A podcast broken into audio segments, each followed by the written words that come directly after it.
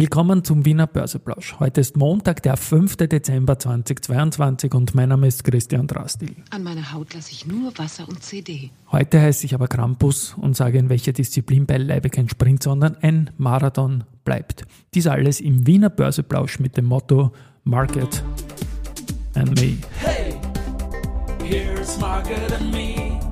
Podcasting for Equity. Freebies for Community.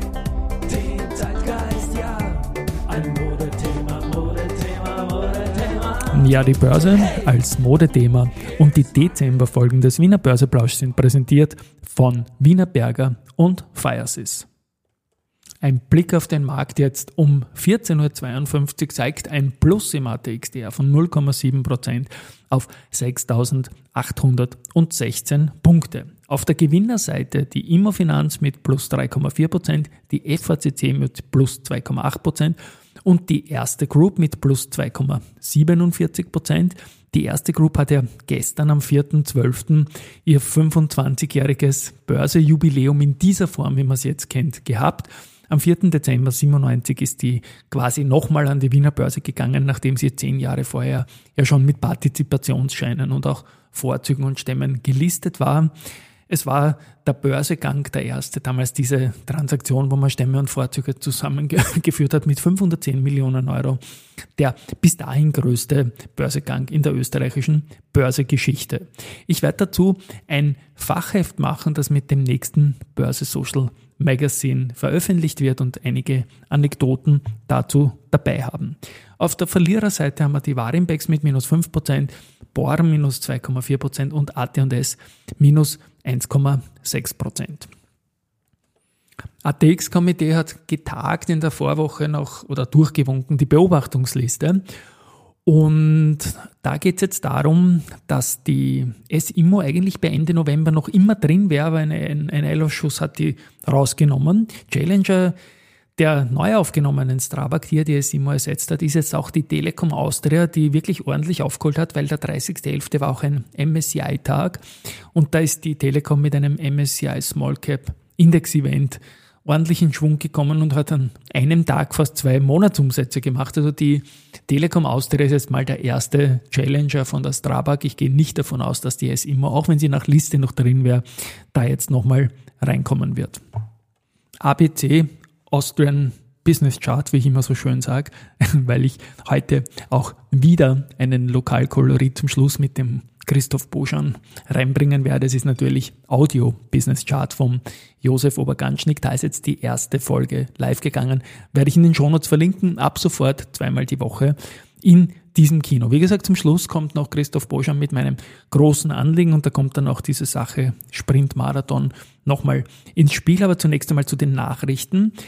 Die VAS AG, die wurden ja gespoilert schon als Börsekandidat für den Direct Market Plus und das wird jetzt effektiv und zwar am 12. Dezember geht das Salzburger Unternehmen, sorry, in den Direct Market Plus. Ich werde in den Shownotes auch nochmal verlinken, den Podcast äh, mit dem Gründer, mit dem Norbert Turner. Die CA Immo hat zwei langfristige Mietverträge über insgesamt rund 3900 Quadratmeter Bürofläche im Berliner Bürogebäude Grasblau abgeschlossen. Und ja, das ist jetzt dies, äh, rund 13.400 Quadratmeter Mietfläche umfassende Gebäude ist zu gut 76 Prozent vermietet. Valneva hat positive Daten zur Antikörperpersistenz zwölf Monate nach der Impfung mit einer Einzeldose des Chikungunya-Impfstoffkandidaten erreicht. Und ja, es schaut alles recht gut aus. Und äh, weil Neva sagt jetzt, dass man sich darauf freut, die BLA-Einreichung bei der FDA abzuschließen und das Leben von Menschen dadurch verändern zu können. Die Wiener Börse hat äh, bis inklusive November 2022 Aktienumsätze in der Höhe von 68 Milliarden Euro geschafft. Das ist ziemlich unverändert zum Vorjahr. Da hat man 300 Millionen weniger gehabt in den ersten elf Monaten und 5,55 Milliarden Euro Schnapszahl war es im November. Wie immer vorne die erste Group knapp vor der OMV und der Verbund auf Rang 3. Ich bleibe bei der Wiener Börse und da gab es einen Podcast von Hidden zum Champion, veröffentlicht in dem Podcast der Wiener Börse, die auch vom Börsenradio gemacht wird. Und da gab es eine Podiumsdiskussion Ende November, äh, geleitet vom Jakob Zirm. Er ist äh, stellvertretender Ressortleiter Wirtschaft bei der Presse. Und er ist es auch, der die Frage an den Christoph Boschan stellt. Ich weiß, ich weiß, ich weiß. Aber Herr Boschan, ist es ein Thema, ähm, wäre ein, ein größerer heimischer, eine größere heimische Beteiligung der Menschen am Kapitalmarkt? Wie wichtig wäre das für den, für den Standort?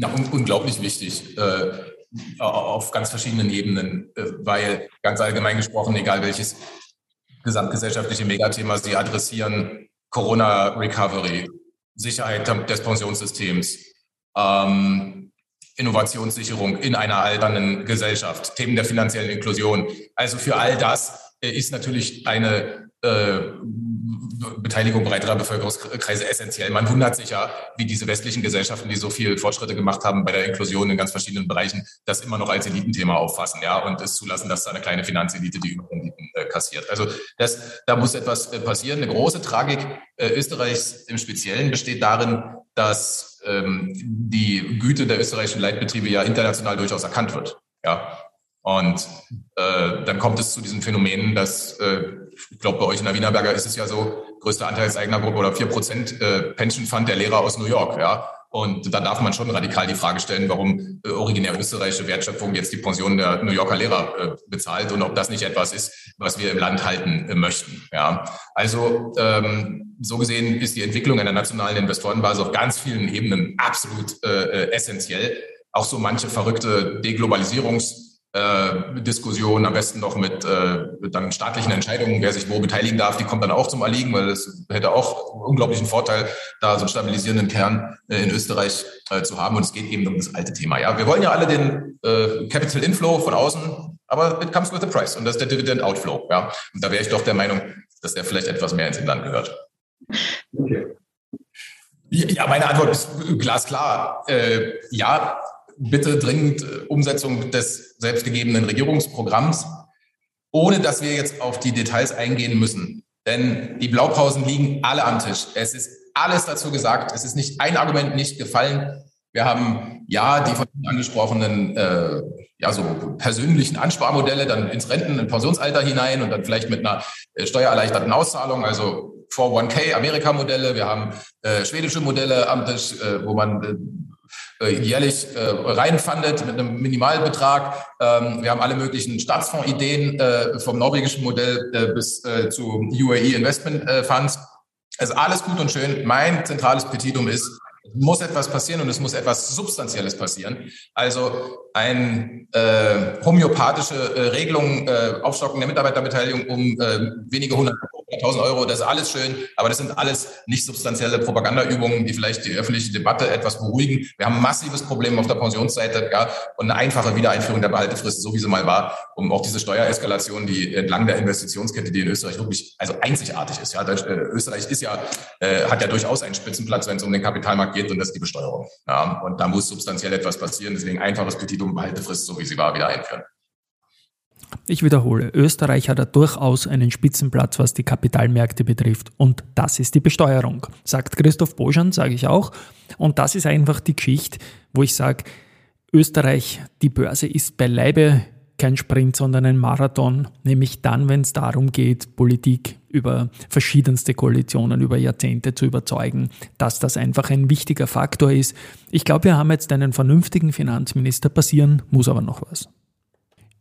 Im Cordoba Cup zwischen Österreich und Deutschland, wo 39 Titel aus jedem Land gestartet sind, sind am Freitag letztmalig fünf Titel rausgefallen und obwohl viele Österreicher schwächer waren, sind fünf Deutsche ausgeschieden, weil die Österreicher, die schwächer schon waren, bereits ausgeschieden waren. Also am Freitag hat es erwischt RWE Münchner Rück, Daimler Truck, Allianz und Hannover Rück.